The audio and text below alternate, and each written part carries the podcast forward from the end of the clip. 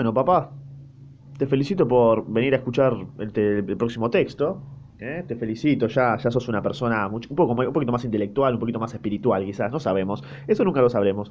Eh, eh, ¿cómo es? Décimo primer, ¿no? Décimo primer texto del libro El arte de sobrevivir de Schope, ¿no? Del fabuloso Schope de Arthur Schopenhauer.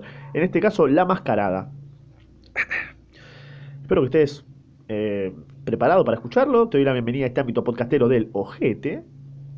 ¿Y por qué dirás del ojete, no? Porque es un ámbito podcastero del ojete. Está abajo, está en la parte rectal quizás de YouTube porque nadie lo escucha.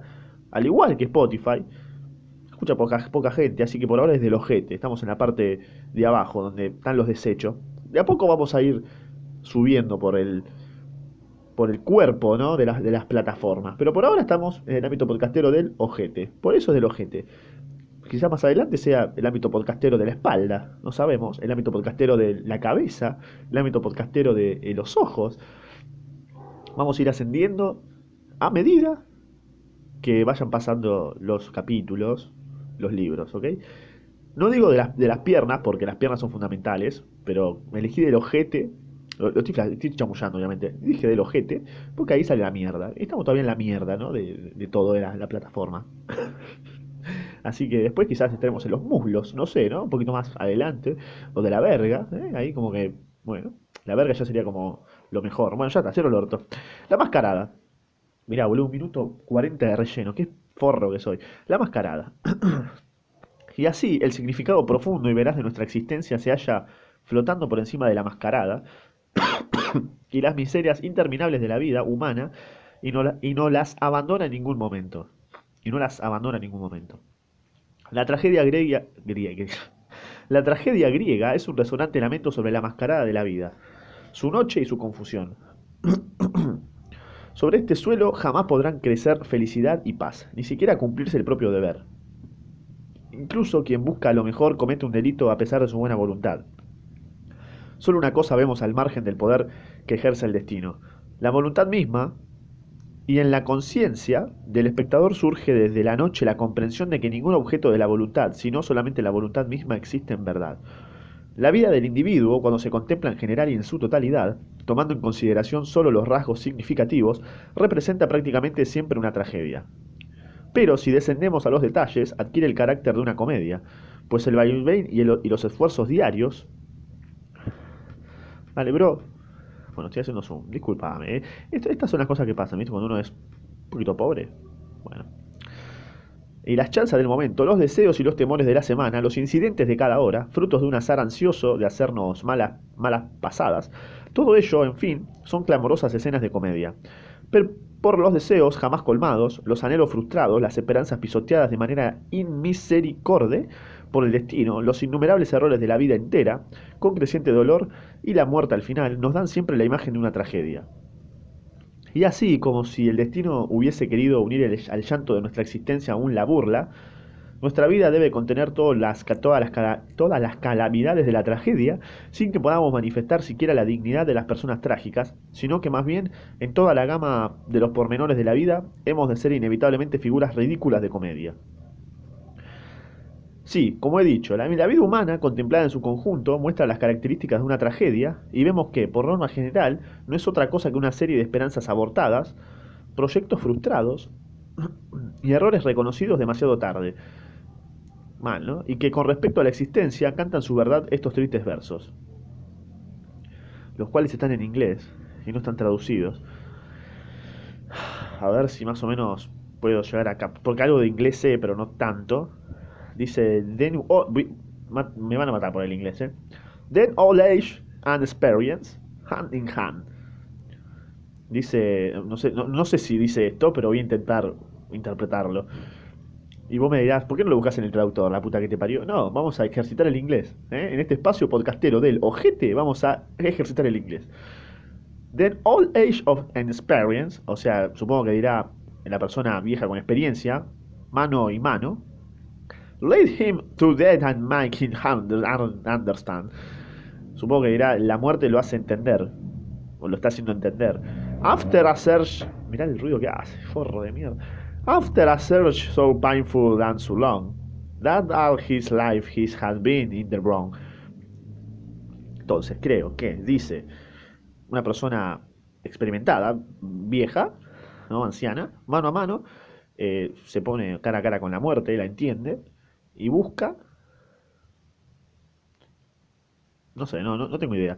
Bueno, sigo leyendo, qué sé yo, boludo. Entonces, todo ello concuerda plenamente con mi concepción del mundo, que considera a la vida misma como algo que como algo que mejor sería que no existiera, como una especie de equivocación de la cual el conocimiento ha de llevarnos de vuelta. Una vez que Schopenhauer salió a pasear en una noche estrellada con su posterior biógrafo Wiener, este, puesto que veía a Venus, a Venus brillar más intensamente que de costumbre, hizo referencia a las almas que Dante situaba en esta estrella como en un lugar de peregrinación y preguntó entonces al filósofo, volviendo a opiniones más modernas, ni aceptadas ni rebatidas por la ciencia, si no creía que allá arriba pudiera haber formas de existencia más perfectas de lo que somos nosotros. Uh, se pusieron re ¿no? Schopenhauer, rechazó tal cosa. ¿Por qué Schope? Pues no concebía que un ser que estuviera mejor constituido que nosotros pudiera poseer voluntad de vivir.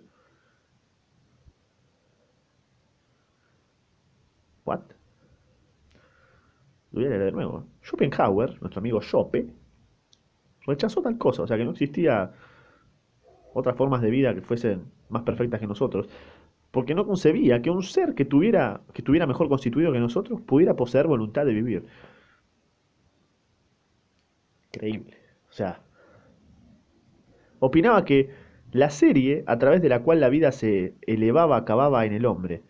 La serie a través de la cual la vida se elevaba acababa en el hombre, que representaba la última expresión de aquella triste progresión cuyos órganos hacían la vida, si no deseable, al menos soportable para el ser humano. O sea, como que somos la última cadena de, de- de existencia, de vida, que somos la más denigrante, que no podemos disfrutarla, sino que podemos simplemente soportarlo. Y atreviéndose a elevarse cada vez más en sus pensamientos, se dirigió a su interlocutor y le espetó. Y le espetó. ¿Acaso piensa usted de verdad que un, ser sobrehumano desearía prolongar un solo día más esta mala comedia que es la vida? Esto nos corresponde a lo sumo a nosotros. ¿eh? Los hombres, esto nos corresponde a nosotros los hombres, pero los espíritus o los dioses lo declinarían agradecidos. En la vida pasa como en el ajedrez.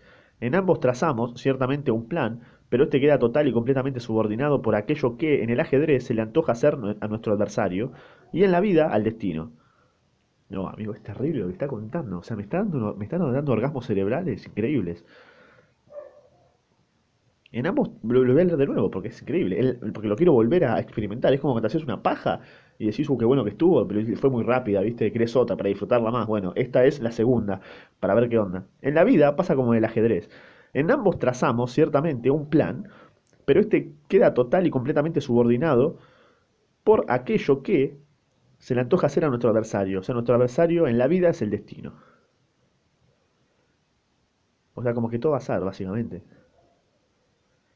La mayoría de las veces las modificaciones resultantes son tan significativas que nuestro plan, cuando llega a realizarse, apenas queda reconocible en algunos rasgos básicos. Es increíble. O sea, claro, porque cuando vos haces un plan, ¿no? Y, lo cumplís, ponele, ¿no? Y lo cumplís. Y, y no, y no termina siendo como vos pensabas, porque el destino te puso tantas pruebas, tantos obstáculos, que después termina siendo una deformidad maquillada de lo que vos querías hacer. Amigo, es increíble, qué sé yo, es... ¿Por qué no me dieron de leer a Schopenhauer en, la escuela, boludo? O sea, estas, estas son cosas que me hacen cada vez dudar más del sistema educativo en el que nacemos, crecemos. ¿Por qué no nos dan a leer a Schopenhauer y nos hacen flashear en esas clases de 30 pelotudos, ¿no? Somos 30 pelotudos, está todo bien. Pero un pelotudo va a decir, che, capaz tiene la posta, Schope. Capaz que no, pero te hace flashear, te hace pensar, te hace ejercitar el cerebro, las neuronas, que es lo más rico que tenemos los seres humanos. Pero no, es más importante despejar X, ¿no? Porque supuestamente te sirve para ganar más platita, ¿no? Más para tener más platita y creer que llegas a la felicidad. Pero no, no, es increíble. Es increíble que no te hagan leer a Schope, no te hacen leer a, Descartes, está bien, a Platón, que es tan bueno. Pero Schopenhauer, este libro, o sea, no es un, un libro inleíble. O sea, es un libro que, pod- que podés leer. ¿Me entendés? Que no es, oh, qué, com- qué complejo. Le pones onda y lo, lo casás a los 18, 17, 16 años, boludo. Me da, me da un toque de bronca, pero tampoco, tampoco me voy a hacer el, el salvador ahí como, "Ah, debe poner esto en los sistemas educativos. No, no fue, pasa nada. Ya pasó. Simplemente exponerlo y si capaz un profesor lo escucha, justamente el destino, como dice ahí, que es mi adversario, no, también puede ser en este caso un aliado, para que, no sé, capaz un profesor lo escuche y diga, che, este pibe, este pelotudo tiene razón, no es tan tarado. Ojo, le puedo dar este libro a los pibes. Y bueno, mirá, se lo podés dar, amigo. Vos que sos profe, dáselo, está muy bueno, boludo. Mirá, te estoy diciendo hasta los capítulos que le tenés que dar. La felicidad, este, el noveno, que era el goce. Dáselo, boludo. También dale mi, mi Instagram, que está acá abajo. Para que me manden memes y me sigan y, y nada. También, también le podés dar mi Spotify, ¿me entendés? Con mi Spotify lo pueden escuchar mientras van al colegio y, y no se machetean ni nada. O se machetean con mi, con mi, con mi link de Spotify, ¿me entendés? Así que nada más. A escuchar el próximo, que es La vida es sueño, es un sueño. Es brutal.